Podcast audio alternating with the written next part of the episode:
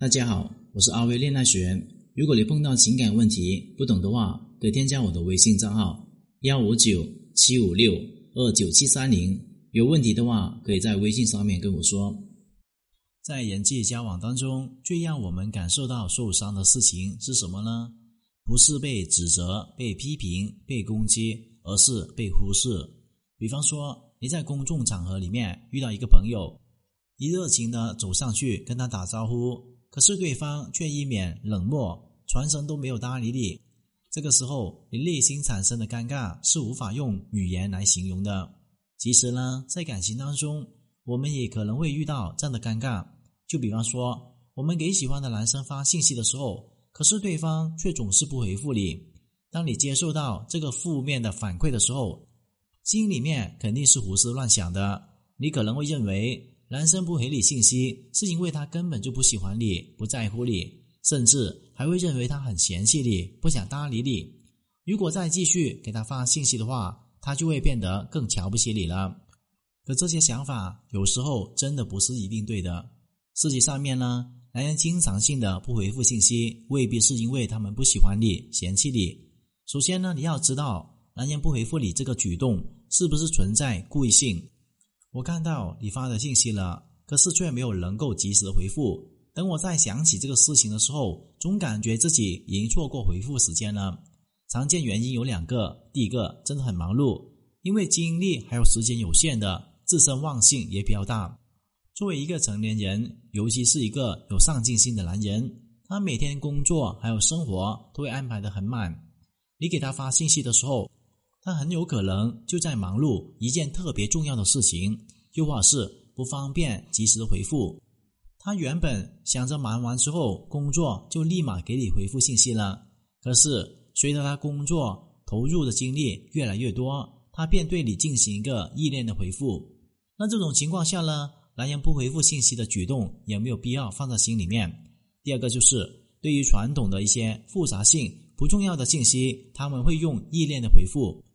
男人处理的事情多，而且精力有限，所以他们大脑里面自动开启一种筛选的机制。筛选的标准就是会优先处理重要的事情，更容易操作的事情，马上就能够看到效果的事情。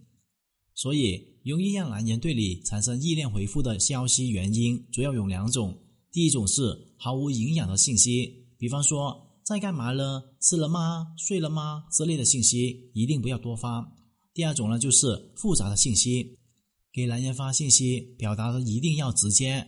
当你想请男人帮助的时候，不要跟他们说“我有一件事情呢，请你帮助的，不知道你方不方便”，而是直接跟他说这个事情。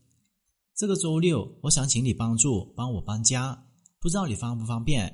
这句话只需要男人做一个选择，而不是用思考，只需要一秒钟就可以做决定了。可是你对他说。我有一件很重要的事情想请你帮助的时候，他不知道事情的难度容易，应不应该答应，会感到为难，从而会进行思考，很有可能选择性的暂时不回复了。除此之外呢，即便是故意性的不回复信息，也并不代表着男人不喜欢你。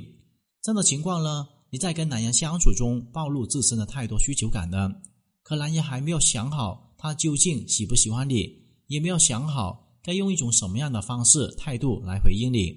于是，出于一种负责任的态度，他最终还是没有给你太多的回应。面对这种情况，该怎么做才能够让男人给你更多的回应呢？其中一种方法就是你主动降低自身联系男人的频率。以前呢，你每天给男人发信息，而现在呢，就可以三两天主动联系他一次。以前呢，你经常在男人朋友圈里面点赞、评论。现在呢，只需要一个星期偶尔给男人点个赞就可以了。这么做的原因是给男人足够的更多时间、空间来思考他到底喜不喜欢你。当一个人呢处在防御的状态时候，他没有精力去思考问题的本身。比如你在商场里面逛街买东西，突然间有人拿刀追着你，这个时候呢，你会认真的去想这个人为什么要追你？肯定不会。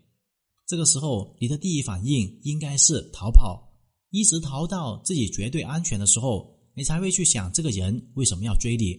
感情也是如此，如果你在男人面前没有想好的时候就各种联系他，甚至对他穷追不舍，男人是没有心思去思考他到底喜不喜欢你的。所以降低联系男人的频率，给他足够的时间去思考，这样子两个人的感情进度就会变得更快一些。那么任何事情呢，出现的原因都不会只是一个，任何事情都有多个原因因素造成的。你对事情的原因分析。并不一定能够代表事情的真相，但却能够体现出你自己性格还有当时的心态。男方不回复你信息，并不一定代表着他对你的感情，所以呢，男方不回复的情况下，不等于他不喜欢你。今天的课程就聊到这里。如果你遇到情感问题解决不了的话，可添加我的微信账号咨询任何的问题。感谢大家收听。